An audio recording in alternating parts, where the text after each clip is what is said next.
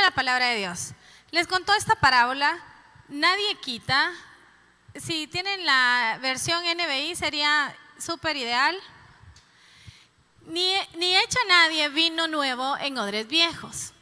De hacerlo así, el vino nuevo hará reventar los odres, se derramará el vino y los odres se arruinarían o se arruinarán. Más bien, el vino nuevo debe echarse en odres nuevos. Señor, te agradecemos en esta noche porque nos permites estar acá. Gracias por tu amor, por tu misericordia, por tus cuidados, Señor. Gracias porque en esta noche, Señor, tú nos has convocado y también disponemos nuestro corazón, disponemos nuestro espíritu, Señor, para recibir todo lo que tú has planeado para nuestras vidas. Trae con bien, Señor, algunas personas que se han de agregar y permite que podamos recibir, Señor, y podamos salir de este lugar completamente retados a través de tu palabra. En el nombre poderoso de Jesús. Amén y amén. Bueno, ¿de qué vamos a hablar en esta noche? Vamos a hablar acerca de cómo preparar nuestras vidas para convertirnos en odres nuevos. Y en esta noche no solamente vamos a aprender nosotros cómo convertirnos en odres nuevos, sino más bien cuál es la razón de ser y cuál es el uso real que, según la palabra, eh, los odres tenían. Y quiero mencionarle a continuación que los odres representaban unos recipientes de cuero hechos de pieles de cabra que se unían en sus bordes para formar unas bolsas eh, herméticas que servían para almacenar agua, para almacenar leche, para almacenar vino y también para almacenar aceite eran bastante comunes, no dependía eh, de un requisito financiero para poder tener odres, sino que odres cualquiera podía tener. Sin embargo, el Señor, en el libro de Lucas, que usted lo acaba de leer conmigo, hacía una comparación y le decía al pueblo lo que usted acaba de leer. Nadie quita un retazo de un vino nuevo, de un vestido nuevo para remendar un vestido viejo de hacerlo así, habrá rasgado el vestido nuevo y el retazo nuevo no hará juego con el vestido viejo. ¿De qué está hablando el Señor a través de esta parábola? Bueno, le voy a poner en contexto para que lo podamos entender y para que nos podamos meter bien en todo lo que el Señor nos quiere enseñar en esta noche. Y es que estaba Jesús y estaban también ah, los fariseos y todas las personas que estaban como eran muy doctos en la ley, conocían muy bien la ley. Y entonces, mientras estaban hablando con Jesús, le hicieron una pregunta y le dijeron a Jesús en los versículos que usted va a ver eh, arriba, quizá empezando desde el 30 le hacen la pregunta a los fariseos a Jesús y le dicen, mira Jesús, ¿y por qué es que los discípulos de Juan, de Juan el Bautista, eh, se someten a una oración? Porque incluso eh, los discípulos están haciendo y los fariseos mismos, no solo los discípulos de Juan, sino también los fariseos, están sometidos a ayuno y a oración, pero veo que tus discípulos están sumamente tranquilos, ellos comen, ellos beben y es como que no se están sometiendo a algunas prácticas cristianas. Esas fueron las preguntas que los fariseos le hicieron a Jesús. Y Jesús le respondió de la siguiente forma, como usted lo acaba de leer. Le dijo, mira, te voy a hablar en parábolas y las parábolas eran direccionadas para un pueblo en específico, es decir, no hablaba y tiraba nada más eh, la voz del Señor Jesús, sino también llevaban una intencionalidad. Era intencional lo que decía y él sabía quiénes iban a entender y quiénes no iban a entender. Y entonces Jesús decidió responderle ante tal pregunta que dicen los, eh, los comentaristas que era una pregunta con mucho sarcasmo que llevaban encima los fariseos diciéndole, si tú eres tan espiritual, si tú eres el Señor, si tú eres tal y tal cosa, si tú eres el Mesías, tú eres el Maestro, ¿por qué tus discípulos no ayunan y no oran? Como en esos tiempos, ¿verdad? Creemos que algunas prácticas cristianas, que yo estoy a favor, por supuesto, y que las practico de igual forma, Creemos que por tener algunas prácticas cristianas nosotros ya estamos en algo espiritualmente o estamos generando algún tipo de frutos espiritual. Sin embargo, Dios, que todo lo sabe, diga conmigo, Dios todo lo sabe. Dios conoce nuestro corazón. Él sabe cuál es la intención de nuestras vidas cuando le buscamos. Él sabe cuando a veces solo le buscamos porque tenemos necesidad. Él sabe cuando le buscamos por adoración. Él sabe por qué veniste en esta noche. Él conoce la motivación de por qué tú decidiste cruzar esa puerta de vidrio y decirle, Señor, aquí estoy. Yo estoy segura que cada uno de los que estamos en este lugar venimos con un corazón dispuesto. ¿Cuánto decimos amén? Dispuestos a que el Espíritu Santo haga como Él quiera, pero Dios no solamente nos dice, yo te voy a traer a mi casa, yo te voy a traer a mi templo y voy a hacer de ti una familia y los voy a unir como una familia, no nos va a unir solamente para que nos divirtamos y podamos vernos a cada uno y nos podamos saludar y le podamos decir al vecino, qué bueno verte en esta noche. Aprovechemos y hacemos el ejercicio. ¿Le parece si vuelve a ver a la persona que está a la suya y le dice, qué bueno es verte en esta noche? Dígale, qué bueno es verte en esta noche, pero que se le note, porque algunas es como, qué bueno. Nos debemos de alegrar por la iglesia que estamos en este lugar, por la familia que estamos en este lugar. Entonces Dios decidió y dijo, bueno, yo no solo quiero de un pueblo unas prácticas espirituales. Yo no quiero solamente un pueblo que pase ayunando y orando, pero sus vidas sigan siendo iguales sino más bien yo no quiero, por eso la parábola ahorita va a cobrar sentido y por eso la respuesta de Jesús. Yo no quiero que a un vestido nuevo le pongan nada más un retazo solamente para que digamos que somos cristianos y tenemos prácticas espirituales. Yo quiero que sea el vestido completamente nuevo. Yo quiero un pueblo sin manchas, sin arrugas, para cuando el Padre venga por cada uno de nosotros. ¿Cuánto nos vamos a ir al cielo? Nos encontremos así, sin mancha y sin arruga. Entonces, estudiando un poco acerca de, entonces, ¿qué significan estos retazos o este retazo que el Señor decía en su palabra y así esa comparación? Bueno, significa que Dios no solamente quiere unas pequeñas áreas de nuestra vida, Él quiere toda la transformación de nosotros. ¿Por qué? Porque no depende de nuestras fuerzas. Si fuese por nuestras fuerzas, de verdad estábamos perdidos y estaríamos perdidos. Pero como nuestra transformación no depende de nuestras fuerzas, sino que depende de la obra del Espíritu Santo en nuestras vidas, esa transformación sí va a ser completa. Diga conmigo, será completa. Porque la transformación no depende de las fuerzas que yo o el empeño que yo le pueda poner, sino más bien de cómo permita que el Espíritu Santo pueda obrar sobre mi vida. Entonces la respuesta de Jesús va cobrando sentido cuando dijo, nadie quita un retazo de un vestido nuevo para remendar un vestido viejo. Y de verdad, Dios es tan bueno, Jesús es tan bueno, que habla de forma tan fácil de comprender porque es muy cierto, bueno, sobre todo las mujeres que somos un tanto más cuidadosas que los hombres, más cuidadosas que los hombres, jamás, yo creo que jamás de las que estamos aquí, nos podríamos algo y hay cualquier cosa y, si se está roto, pegarle aunque sea un pedazo. Yo creo que ninguna de las que estamos en este lugar haríamos algo así, al menos yo no creo que yo me lo pueda poner así. Y Dios nos hace esta comparación, Jesús nos dice esta parábola para que lo entendamos de tan fácil, de, tan fácil práctica. Nos lleva a nuestro diario vivir, nos lleva y nos dice, hey, yo quiero de ustedes todo, yo quiero completo, porque Él cuando nos entregó a su Hijo no nos dio la mitad de su Hijo, nos dio el sacrificio completo. Y ese sacrificio completo nos trajo salvación a cada uno de nosotros y no solamente a nosotros, seguramente esa salvación va a alcanzar a nuestra generación. ¿Cuántos queremos y deseamos y declaramos que va a ser de esa forma? Mi generación también ya está sometida y en el nombre de Jesús también van a ser, alcanzados por la cruz del Calvario.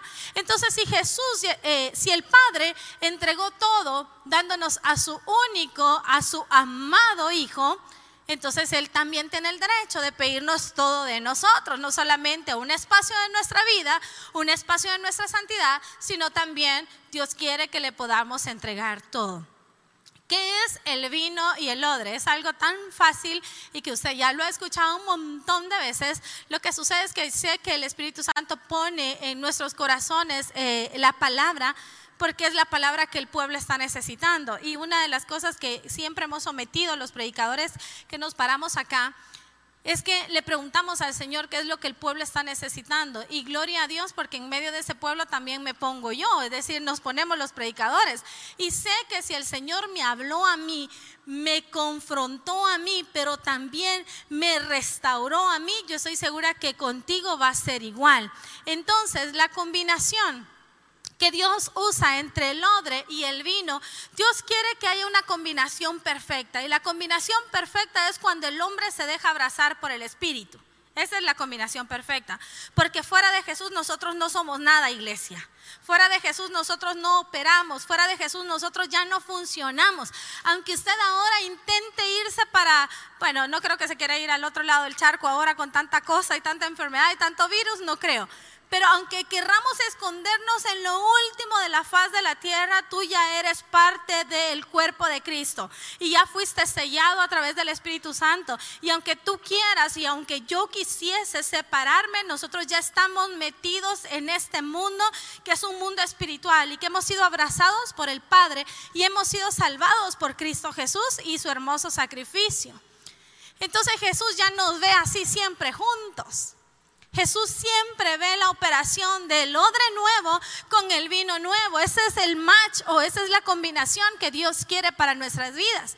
Y en medio de eso, Dios hace esa comparación y nos recuerda a través de las costumbres y nos dice que los odres eran lo que yo te comentaba al inicio eran eh, depósitos a donde era depositado cuatro cosas muy, pero muy importantes. Como hasta en los comentaristas decían que eran como los cuatro elementos de bebida mucho más importantes en la época. Yo creo que también trasciende para nuestro tiempo, porque como te decía al inicio, ahí almacenaban el agua, almacenaban el vino, almacenaban el aceite y almacenaban la leche. Ahora también esos cuatro elementos son muy, pero muy importantes en nuestros menús, no solamente en aquel tiempo. Y cuando Dios decide, y Jesús mismo decide, depositar del vino hacía una alegoría y que Él lo decía eh, a través de parábolas el odre simbolizaba ese depósito que era de piel de cabra, pero ahora la aplicación que le vamos a hacer, que usted ya lo conoce, es que los odres somos nosotros. Levante su mano los odres que han venido en esta noche. Somos depósitos que fuimos escogidos. Yo me imagino que habían miles de miles de miles, millones de millones de depósitos. ¿Y qué vio el Señor en ese depósito? No sé. Diga conmigo, yo tampoco sé. Dígalo fuertemente conmigo, yo tampoco sé. ¿Qué vio de especial el Señor en nuestro depósito? Pues yo no tengo nada y no sé si usted, pero yo no tengo nada como para que Él haya decidido, bueno, Odre, venite para este lado y voy a comenzar a llenarte de mi espíritu, porque el vino, que usted también ya lo conoce, solo es una manera de recordatorio, el vino simboliza la presencia del Espíritu Santo. Y entonces Dios quiere lo siguiente. No solamente que nos recordemos que en nosotros mora el Espíritu de Dios. Es decir, ahora todo lo que hiciste el Espíritu lo vio. ¿Cuántos se alegran por eso? Todo, diga conmigo, todo lo que hice, todo lo que pensé, todo lo que dije, el Espíritu lo vio. Y eso es como un motivo suficiente para decir gloria a Dios porque estuviste conmigo siempre. Pero también es un motivo de preocupación. Es un motivo de recordarnos, iglesia, que nosotros no andamos libres por el mundo. Nosotros ya fuimos sellados por el Espíritu Santo. Y que si Él nos escogió como odres, Él siempre va a estar depositando sobre nuestras vidas su presencia. Es decir, aunque nosotros muchas veces no queremos y aunque nosotros a veces no preparamos nuestro odre, el vino siempre se quiere derramar sobre nosotros. Y yo eh, escuchaba al día de ayer a un predicador muy bueno de España y decía lo siguiente, muchas iglesias y tantos movimientos que, que, son cristianos y que están ahí hablando de la cruz, hablando de la salvación, tienen tanta estructura que trabajan tanto los odres, que se esfuerzan tanto por los odres, pero no trabajan nada y se dan cuenta hasta como los seis meses que el vino no está siendo derramado. Y mientras yo escuchaba a este predicador, yo le decía, Señor, yo me rehuso a pensar que en tanto movimiento que tenemos como iglesia, yo me rehuso a pensar que no sintamos que tu espíritu no esté en este lugar. Tenemos que estar, iglesia, con nuestros ojos, con nuestros oídos espirituales muy, pero muy abiertos, para saber que nuestra dependencia como iglesia, que nuestra dependencia como familia, debe de ser plenamente, plenamente en la presencia del Espíritu Santo. Por eso tú tienes que hacer una cosa. Yo te voy a dar un consejo, el primer consejo que te quiero dar en esta noche no solamente trabajes en tu vida personal, en tu odre, para que sea un odre nuevo y no tengamos que estar poniendo retazos a cada rato. No solamente trabajes en tu odre, sino vela para que el Espíritu también sea derramado sobre tu vida. No podemos andar todos los días pensando que ahora no pasó nada. Claro que ha pasado algo. El Espíritu de Dios estuvo contigo. Tú no puedes salir de tu casa sin decirle, Señor, yo quiero que tú guíes mis pasos, yo quiero que tú ordenes mi vida, mis pensamientos. Y si en algún momento vamos a pecar, detengamos nuestros pasos y digámosles, Espíritu Santo, llena este odre rápidamente porque no quiero que el pecado abrace mi vida. Eso significa ser odre nuevo. ¿Qué significa ser odre nuevo? Significa no ajustarnos a nuestras tentaciones, a nuestras emociones, sino más bien permitir que el Señor vaya restaurando cada área de nuestra vida como un vestido completo. Que el Señor pueda operar aún las áreas que están secretas, las áreas siempre en la humanidad. Yo no sé por qué somos así, me incluyo, pero contamos mucho nuestros éxitos y yo me gozo por eso. Yo siempre le he dicho, yo veo una foto eh, de alguien que se fue, se va de viaje, y yo digo, gloria a Dios, gloria a Dios. Yo veo a alguien que se acaba de casar, gloria a Dios. Alguien que tuvo hijo, gloria a Dios. Porque me gozo de las victorias del pueblo de Dios. ¿Cuánto nos gozamos con la bendición de nuestro hermano? Es hermoso gozarnos. Pero rara vez el ser humano dice, hey, ahora caí. Hey, ahora tuve una tentación y cedí. Ahora fui seducido, fui seducida y, me entregué. ¿Quiénes andan ahí con el pito y el tambor, como es un buen dicho salvadoreño? ¿Quiénes andamos diciendo, hey, ahora, ahora volví a tomar? Fíjense, les quiero contar. Nadie. Las zonas oscuras usualmente las ocultamos y las abrazamos para nosotros. Y yo no te invito en esta noche a que saques el pito y el tambor y le cuentes a toda la iglesia. Lo que sí te invito en esta noche es que observes el odre que tú eres y puedas preguntarte, ¿aquí el Espíritu Santo puede hacer su obra? Y diga conmigo, sí la puede hacer. Sí la puede hacer. El Espíritu Santo transforma. El Espíritu Santo restaura. El Espíritu Santo hace las cosas nuevas. El Espíritu Santo nos da vida. Jesús se fue, pero nos dejó al hermoso Espíritu Santo que es Él mismo, es el Padre aquí. Vamos a hacer un ejercicio para que tú puedas entenderlo. Así como puedes poner tu mano sobre la persona, sobre el hombro de la persona que está a la par tuya, puedes poner tu mano sobre el hombro de la persona que está a la par tuya.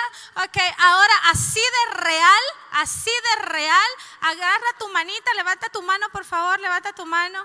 Ok, ahora puedes apretar tu puño no sientes nada físicamente, pero así de real como sentiste el hombro de la persona que está a la par tuya, así de real el Espíritu Santo de Dios está en este lugar.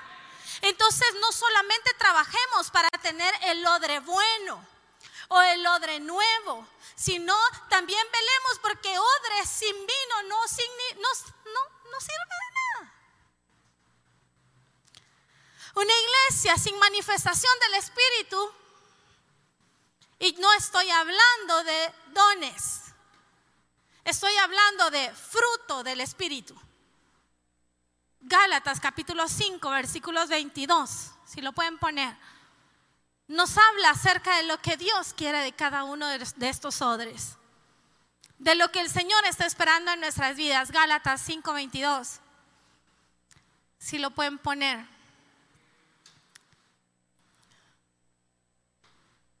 ¿Alguien puede decirme qué dice Gálatas 5:22?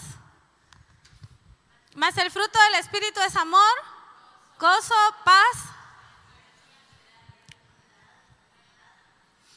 Ok, ahí está. Anterior, más el fruto del Espíritu es amor, gozo, paz, paciencia, benignidad, bondad, fe, mansedumbre y templanza. Contra tales cosas no hay ley. Entonces el odre nuevo significa Gálatas 5:22. Para que el Espíritu de Dios sea derramado sobre el odre, necesitamos abrazar, limpiar, cuidar el odre. Yo no sé, ahorita se me ocurre un, ejemplo. ¿Cuántos de los hombres que están aquí tienen carro? Levante su mano los que tienen carro. ¿Quiénes cuidan su carro? Lo super cuidan.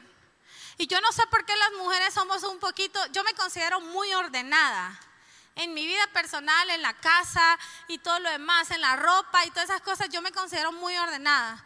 Pero tengo un talón de Aquiles, pues obviamente no podemos ser perfectos. Y tengo un talón de Aquiles y es el carro. La verdad, a veces no me doy cuenta cuando está rayado, no me doy cuenta si está sucio, ni siquiera me doy cuenta, de verdad, me he quedado un par de veces porque no me he dado cuenta si anda gasolina o no. No es como de mi interés, usted me pregunta por los closets de mis hijos y yo los tengo intactos porque eso es de mi interés. Los hombres usualmente cuidan sus carros, cuidan sus motos y los carros no pueden tener nada. Yo me preocupo porque el fin de semana con mi esposo usamos un solo carro. Y sola, la pregunta mágica todas las mañanas, la mía es, ¿qué carro nos vamos a llevar? Y si me dice que el que yo ando, patitas, ¿para qué querés? Bajo con una bolsa, agarro zapatos de los niños, suéter, botellas con agua, basura, chicles. Ando de todo en ese carro. ¿Por qué te pongo este comparativo? Porque los hombres usualmente cuidan exageradamente sus carros. Bueno, eso mi esposo los cuida mucho. Espero que los hermanos que están aquí también los cuiden mucho cuida muchísimo su carro y vela porque el cambio de aceite, que el cambio de llantas, y yo de verdad ni cuenta me doy para ponerle gas. De hecho, no me gusta por pasar a la gasolinera, a mí me lo tienen que dar ya con gas, no, no es cierto. Pero a veces ni siquiera nos damos cuenta. Y hay hombres que sí se esmeran y hacen un montón de cosas para cuidar lo que les gusta, lo que les pertenece. Otros quizás no sean carros, no sean motos, quizás sea un deporte. No sé qué es lo que tú cuidas tanto.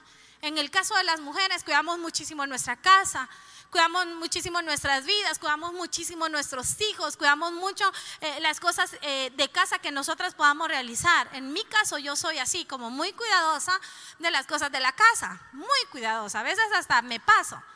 Pero si el Señor me decía, si así como cuidan tanto y se esfuerzan, como cuando siempre les digo yo el mismo ejemplo, como cuando llega una visita a su casa, ¿qué le parece si yo le digo que ahora en la noche vamos a ir los cuatro pastores a su casa, pero no queremos, queremos llegar así, a la par suya, para que abra la, así la puerta con nosotros cuatro ahí?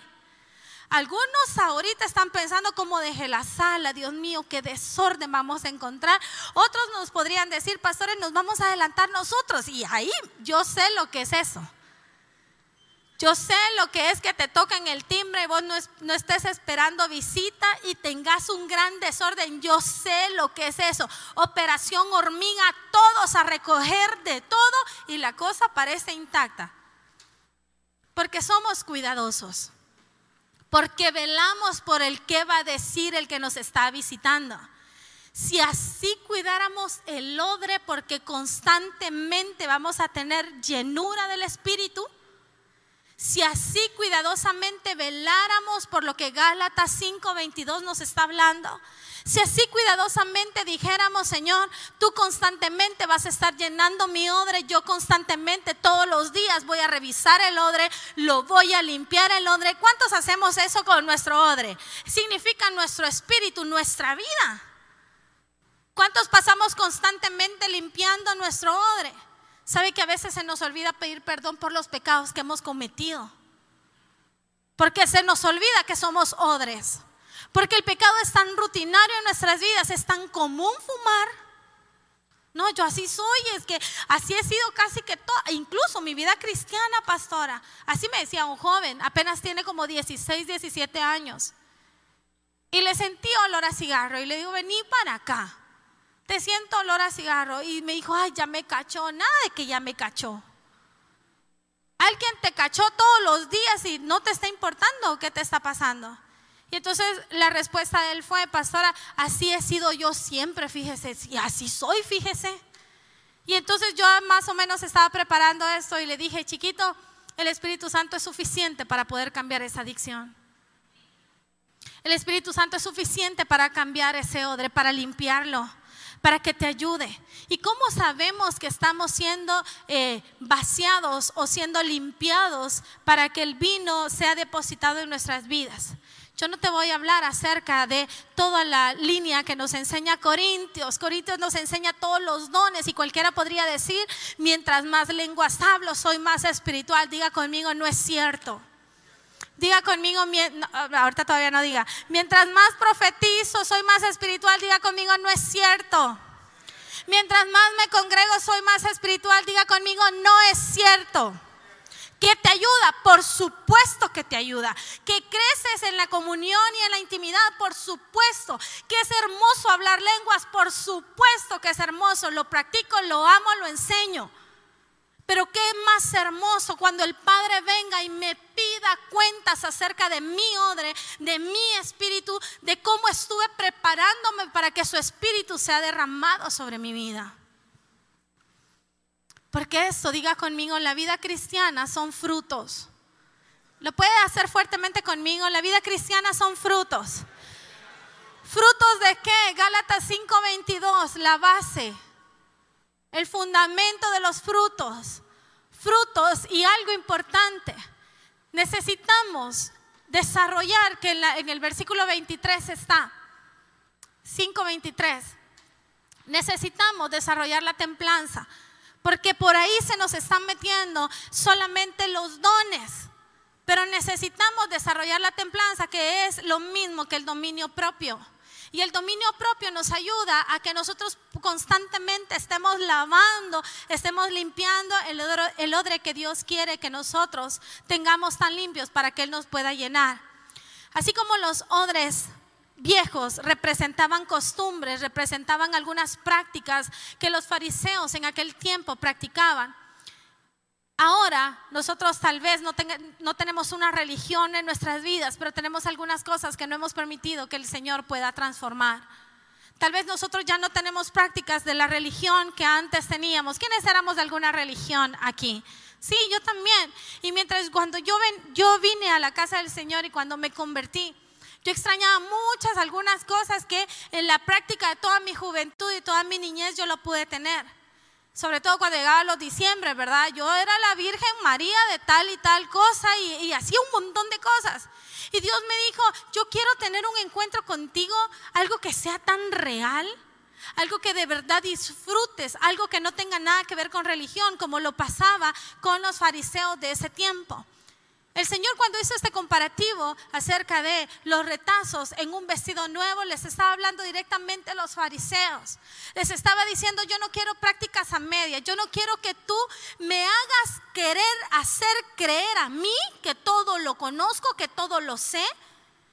Tú no me hagas creer que tu vestido está bien. Si ya le pusiste un retazo, eso ya es un añadido, eso ya tiene ya no es un vestido bueno. ¿Será que en nuestra vida espiritual tenemos un par de retazos, iglesia? ¿Será que en nuestra vida espiritual estamos como, se, tiene un hoyito, le vamos a poner algo, algo le vamos a poner, como la típica gotera de nuestra casa? Viene todo el verano y no hacemos nada. Creemos que como somos, imagínense, porque ya me ha pasado como ya no está goteando, pues ya no está goteando porque ya no está lloviendo. Y nosotros, no, ya no, ya no hay nada, fíjate, quizás saber qué pasó. Simple, ya no llueve, por eso ya no gotea. Y cuando ya viene el invierno, empieza a gotear, a gotear. Y le aseguro que muchos de los que estamos aquí tenemos la misma gotera por muchos inviernos. Y ya sabemos cuál es el guacal que debemos de poner. Eso es lo más trágico, lo más difícil. Que decimos, ay, ya, se va a empezar a mojar la casa. Y yo digo, ¿y los seis meses que tuvimos para poderlo arreglar, qué pasó? También lo típico en nuestras casas es el mismo vidrio. Pero inteligentemente hacemos lo siguiente, si es el vidrio de abajo, bajamos, agarramos el de arriba y lo traemos abajo. Yo no, no puedo creer que también lo he hecho.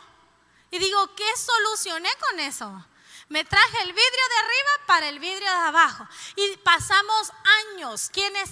Yo, uy, ya ahorita lo voy a cambiar. Me recordó el Señor. ¿Quiénes tenemos un bendito vidrio que siempre decimos, el vidrio, el vidrio?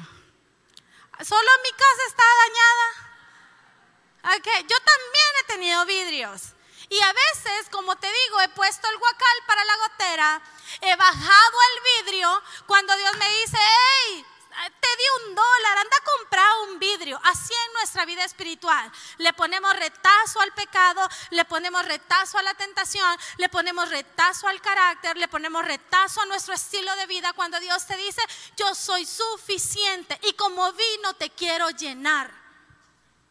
el anhelo de todo, de todo cristiano debe de ser la presencia constante del Espíritu Santo. Que ese sea nuestro alimento de forma natural. El Espíritu Santo no es algo místico que yo me tengo que meter a una cámara secreta. Excelente si tú tienes un espacio especial. Excelente si tú tienes un tiempo especial en tu horario. Excelente si tienes devocionales larguísimos. Te felicito. Pero el Espíritu Santo también fue y está en nuestras vidas para que en nuestro diario vivir, en nuestra vida natural, pueda operar tal cual está la persona que está a la par tuya. Así de natural. Así de natural como cuando vas al súper Así de natural como cuando vas en el bus, en el carro. No sé a dónde está tu, tu círculo, a donde tú te estás moviendo, pero ahí el Espíritu Santo quiere estar. El tema es, iglesia, urge que podamos cuidar nuestro odre. Urge que podamos cambiar nuestro odre. Y sabes que el Señor nos hizo una promesa en Juan capítulo 10, versículos 11 y 12. Nos dice que nuestro odre puede ser amenazado. Porque el diablo ha venido para varias cositas. Juan, capítulo 10, versículo, versículo 11 y 12. Dice, yo soy el buen pastor. El buen pastor su vida da por las ovejas. El Señor Jesús ya vino a pagar el precio por nosotros. ¿Estamos de acuerdo? Nosotros ya no, nos tenemos, ya no tenemos ningún precio que pagar.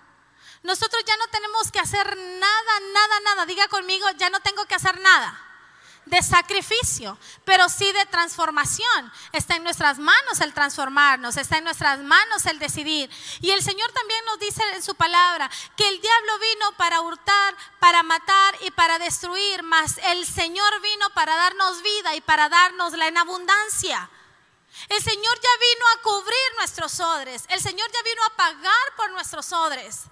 Qué bonito es cuando uno paga algo, no sé, en cualquier comercial, en cualquier lugar, y le dicen, se lo voy a llevar a su casa el día de mañana o por la tarde. Y uno está sentadito, ¿verdad? Esperando a que le lleven la bendita refri, que le lleven la cocina, que le lleven algo que uno acaba de adquirir. ¿Cuántos se alegran cuando logran comprar algo para su casa? Sí, yo me alegro cuando usted tenga cosas nuevas, yo me alegro por eso. Un día de eso nosotros con mi esposo compramos una mesa. Y la compramos de segunda mano, que a mí me encantan las cosas de segunda mano. Y yo la vi por internet y la quería y la quería y la quería. Al final mi esposo la compró, pero yo estaba tan ansiosa de quererla ver y es tan normal la mesa, o sea, era tanta la ilusión que ahora la veo tan normal. Y cuando me dijo Josué, ahora en la tarde la traen. Yo como a las tres estaba esperando y solo era para, o sea, era una mesita, pero era una, una cosa de quererla ver ya y pasé toda la tarde y como a que era más o menos, ¿crees que viene? El Señor me dijo que a las tres, seguro, sí. Y no, al final todo el día no llegó. Y nos llama en la noche y nos dice, perdón, tuve dificultad y tengo dificultad con el transporte. ¿Será que lo mandan a traer? Mandamos a traer la bendita mesa toda la mañana y no la llevaba. Y me dice la persona que me ayuda, ¿y, y, tiene algo la mesa? O sea, como que de especial. Ella quizás a saber que esperaba mármol o algo así. Y entonces le dije, no, no sé, fíjate que la vi, me súper gustó y la estoy esperando y todo lo demás. Y cuando llegó, solo se me quedó viendo, quizás por respeto no me dijo nada, pero se me quedó viendo así como, ah, está bien bonita. Sí, está bien bonita, la verdad. ¿Qué te quiero decir con esto? Es que cuando nosotros adquirimos cosas o deseamos algo, nosotros lo buscamos, queremos que llegue rápido. Como cuando tú compras algo en un comercial, tú quieres que llegue a tu casa, instalar la cama, instalar la refri, instalar la cocina, usar todo lo nuevo. Como los jovencitos que comienzan y aprenden a, manejar, quieren manejar a cada rato después se aburren y algunos jóvenes ya se pusieron pilas y dicen, ya no, no, no voy a aprender porque tú lo que necesitas es un mensajero. Y así les pasa a todos los jóvenes, así nos ha pasado a todos los que aprendimos a manejar jóvenes. Carro, perdón, cuando éramos jóvenes. ¿Qué te quiero enseñar con esto? Es que hay cosas que tú adquieres y deseas tenerlas. Hay cosas que tú quieres que te lleguen ya, como cuando la tía te dice que te ha mandado un dinerito. Uno, y lo peor es que la gente le, avisa como a las 7 de la noche. ¿Qué hace uno ahí? Quiere que las horas y todavía te dice el familiar, ¿y cuánto me depositaste? Le dice uno, ¿verdad? Ojalá que sea profético en el nombre de Jesús. ¿Cuánto me depositaste? Ahí te va una sorpresa. ¿Para qué le dicen a uno que es una sorpresa? Yo me hago idea que voy a pagar, que voy a comprar, que me voy a ir de viaje, o sea, y al final 100 dólares, pero igual es una bendición y es una siembra. Pero tú estás esperando que llegue el siguiente día. Tú estás esperando ir al Tigomone, no sé cómo se llaman todas esas cosas y cómo se opera, pero tú estás esperando que sea el siguiente día si así anheláramos que el Espíritu Santo nos visite todos los días, si así le dijéramos, Señor, no me voy a mover hasta que tú me hables. Señor, yo no voy a venir a la iglesia. ¿Sabes una cosa que el Señor me hablaba fuertemente en esta mañana? Venimos muchas veces a su templo y venimos muchas veces como comerciantes, como mercaderes, y me incluyo. Venimos a ver si vino el hermano, venimos a compartir porque es tan lindo vivir en armonía. Vengo estrenando camisa y me encanta, que por cierto es un paréntesis, este no es la oficial de la iglesia, es de producción y de comunicaciones, pero me encantó tanto que también la mandé a hacer. Vengo porque quería estrenar camisa, no sabe venir porque tus papás te traen, venís porque pues sí, es la costumbre venir un miércoles, miércoles ya sabemos que es miércoles de iglesia. ¿Quiénes sabemos que es miércoles inamovible? No es negociable. Sabemos. Pero sería erróneo si nosotros venimos porque es miércoles de iglesia y nos vamos de este lugar sin sentir la presencia del Espíritu de Dios. Sería un error completo saber de qué predicaron. Estuvo bien bonito, chistoso estuvo. ¿Y de qué predicamos? Ah, de algo, no sé. Y si te pregunto y te hago el reto y nos hacemos el reto, ¿cuál será el reto en esta noche? El reto es velar por nuestro odre. Cuidar nuestro odre.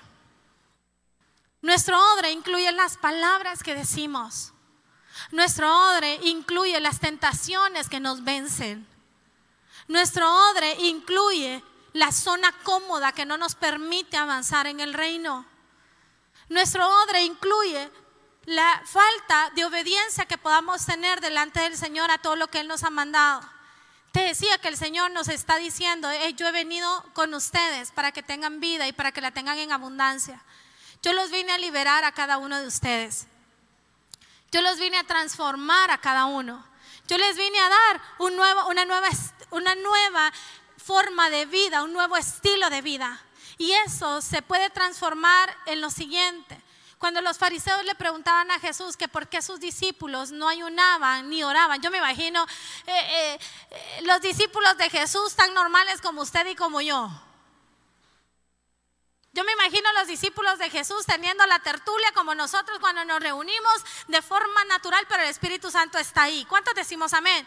Y yo me imagino que era vida tan natural porque los cristianos somos así, espiritualmente naturales. No sé si usted me entiende esa combinación para que la gente de su trabajo crea que usted es espiritual, no necesita estarle profetizando a cada rato. Necesita que sus frutos sean visibles sin necesidad de hablar. Eso es lo que necesitamos.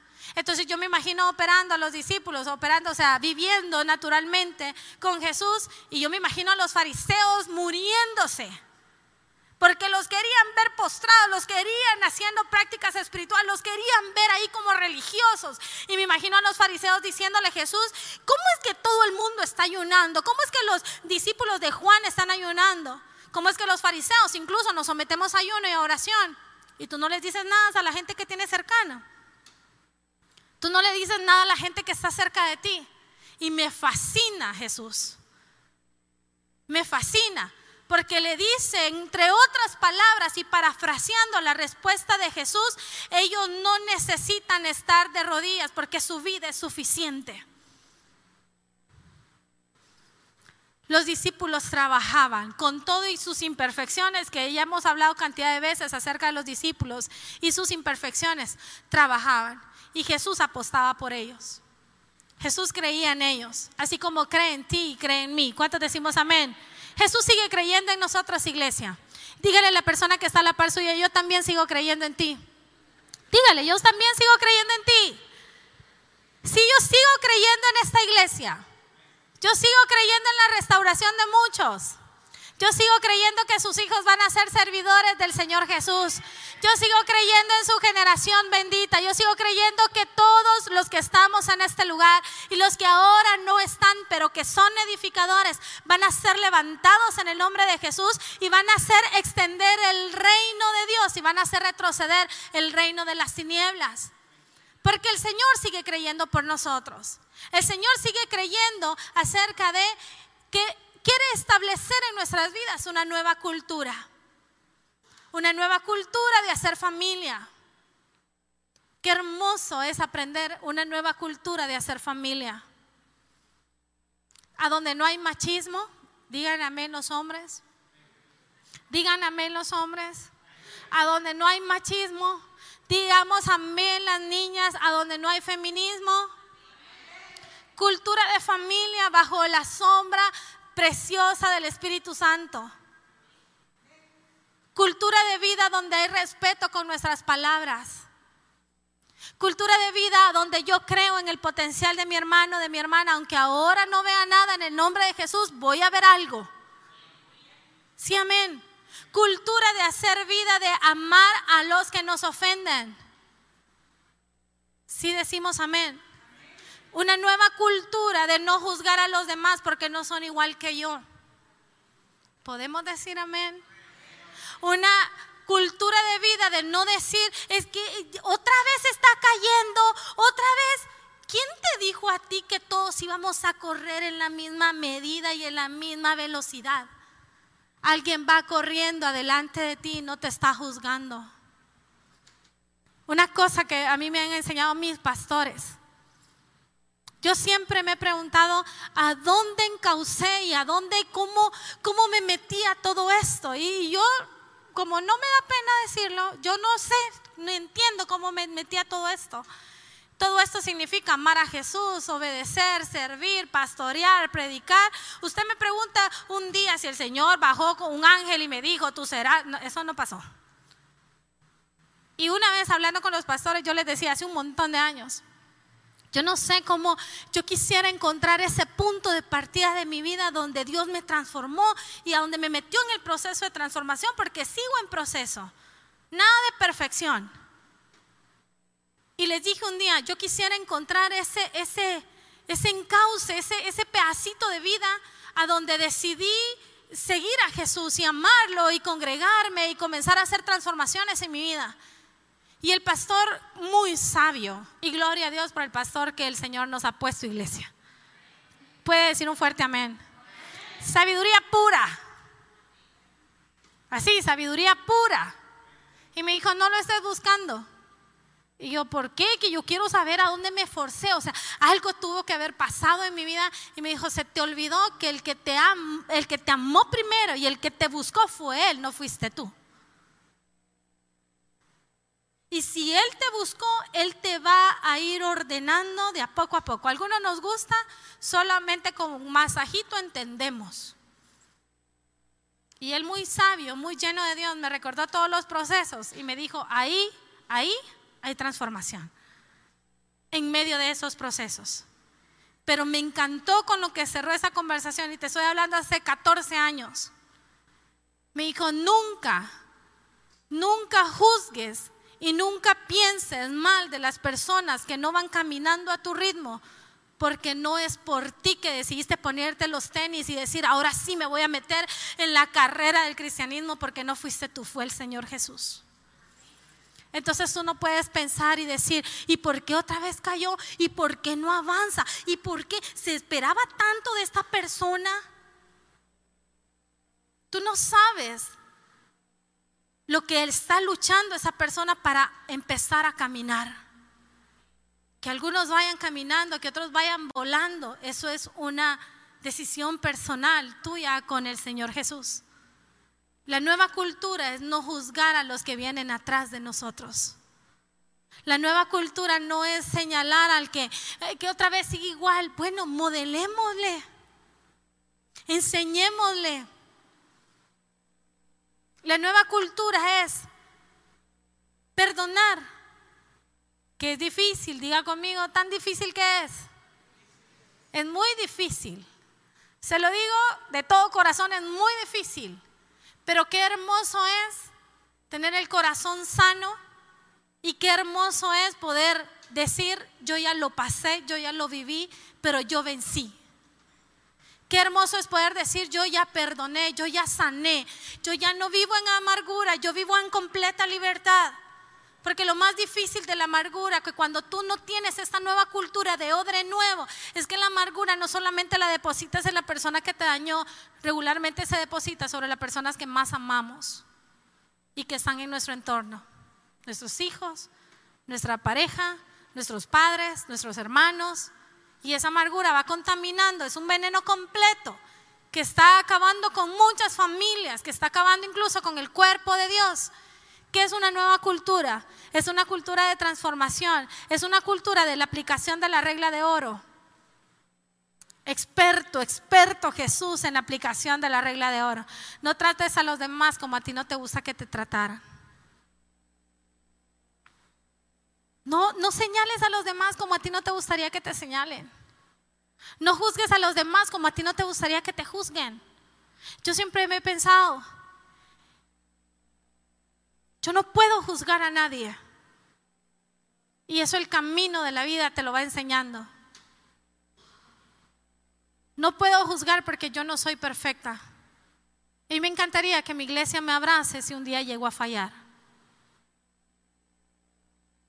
A mí me encantaría que ustedes no me bajen a pedradas de este lugar. Por eso yo no lo puedo tratar con pedradas a usted. Porque yo no puedo olvidar que yo soy humana. ¿Cuántos decimos amén? Una nueva cultura es aplicar la regla de oro en todas las áreas de nuestra vida. La nueva cultura de odre nuevo no solamente es amar a los enemigos, no juzgar a los demás, perdonar, transformar nuestras tentaciones y que Dios sea nuestra fortaleza, sino también completamente esforzarnos por disfrutar y vivir la santidad. Sé que es complicado, iglesia. Sé que es un esfuerzo que tenemos que hacer, pero qué hermoso es cuando luchaste con la tentación, pero lograste vencer en el nombre de Jesús. Qué hermoso es cuando tú dices, lo solté para la gloria de Dios. Yo no vuelvo a este estilo de vida. Pastora, tengo tanto de que no tomo, tanto, tengo tanto que no fumo, tengo tanto que no maltrato a mi familia, tengo tanto que no tomo drogas, tengo tanto que no adultero, tengo tanto que no entro en fornicación. Qué hermoso es cuando se experimenta la libertad plena, cuando el Espíritu Santo es depositado en nuestro odre. ¿Sabes que el mundo moderno del cristianismo está llamando a los jóvenes y a toda la iglesia a hacerla creer que el Espíritu Santo son emociones? Hoy no lo sentí. Hoy no cantaron nada bueno que no sentía el Espíritu. Ese es el modernismo del cristiano que se incluye ahora con ropa cool y el espíritu derramándose, pero nos vamos para nuestras casas y seguimos siendo igual. El Espíritu Santo no son emociones. El Espíritu Santo es un estilo de vida que transforma, que bendice, que abraza. No solamente Él jamás te va a señalar. Él te va a decir, ánimo, tú puedes, ánimo, vas a vamos a salir de esta, ánimo, yo estoy contigo, ánimo, tú puedes cambiar, ánimo, eso no te va muy bien, eso no te luce. ¿Cuántos le hemos dicho a nuestros hijos, hey, hablar así no te va bien? Mi regaño para mis hijos es así. Tal vez no sea una mala palabra, pero es una expresión fuerte o algo que no se escucha bien. Y mi respuesta siempre es, sos tan guapo, pero esas palabras te hacen ver feo, eso no te va bien. Y yo me imagino al Señor diciéndonos, hey, hey, hey, tengo planes ahí, tengo, tengo propósito, tengo ministerio, tengo una familia que restaurar, pero hey, hey, hey, esos retazos no nos van tan bien. Esos retazos hay que quitarlos. Y si es necesario, te dice el Señor, hacer de ti un vestido nuevo, en esta noche Él lo va a hacer. Si es necesario empezar de cero contigo, el Señor es suficiente para empezar de cero. Porque Él no quiere matrimonios mediocres. Él quiere matrimonios plenos. Diga conmigo, matrimonios plenos. Él quiere familias bendecidas. Él quiere hijos santos. Él quiere hijos que volvamos a los tiempos hermosos que tuvimos al principio con Él. Pero desarraiga la idea que el Espíritu Santo es solamente cuando lloras. El Espíritu Santo es cuando estás en tu casa, ahí en lo natural, ahí opera el Espíritu de Dios también. ¿Qué anhelo con mi corazón en esta noche, iglesia? Que creamos que empecemos a creer en nosotros mismos que somos buenos odres. Levante su mano derecha conmigo y diga, yo soy buen odre. Levántela bien en alto y diga conmigo, yo soy buen odre. El Espíritu Santo me va a visitar, diga conmigo, el Espíritu Santo me va a llenar. Porque algunos no se están creyendo que son buenos odres. El enemigo les ha señalado ese bendito retazo, retazo, retazo. Y ya eh, estamos tan llenos de retazos que ya no creemos en lo que el Señor puede hacer en nuestras vidas. ¿Qué te parece si en esta noche cierras tus ojos ahí donde estás?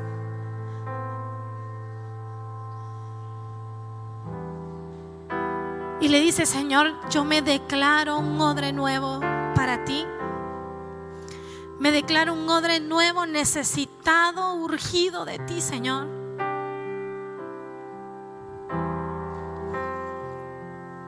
A donde tú nos limpias. Si necesitas limpiarte, yo que tú lo hiciera. Señor, perdonanos, limpianos. Señor, ayúdanos a vencer, quítanos. Y contigo queremos vencer, Señor. Contigo queremos quitar de una vez por todas los retazos, Señor, que hemos estado teniendo en nuestras vidas. Y queremos, Padre amado, que tú llenes nuestras vidas. Puedes poner tu mano ahí sobre tu pecho. Tú solito te vas a ministrar. Puedes decirle, Señor, que todos los días de mi vida pueda trabajar en este odre para agradarte a ti. Que todos los días de mi vida pueda quitar, limpiar, borrar las cosas, Señor.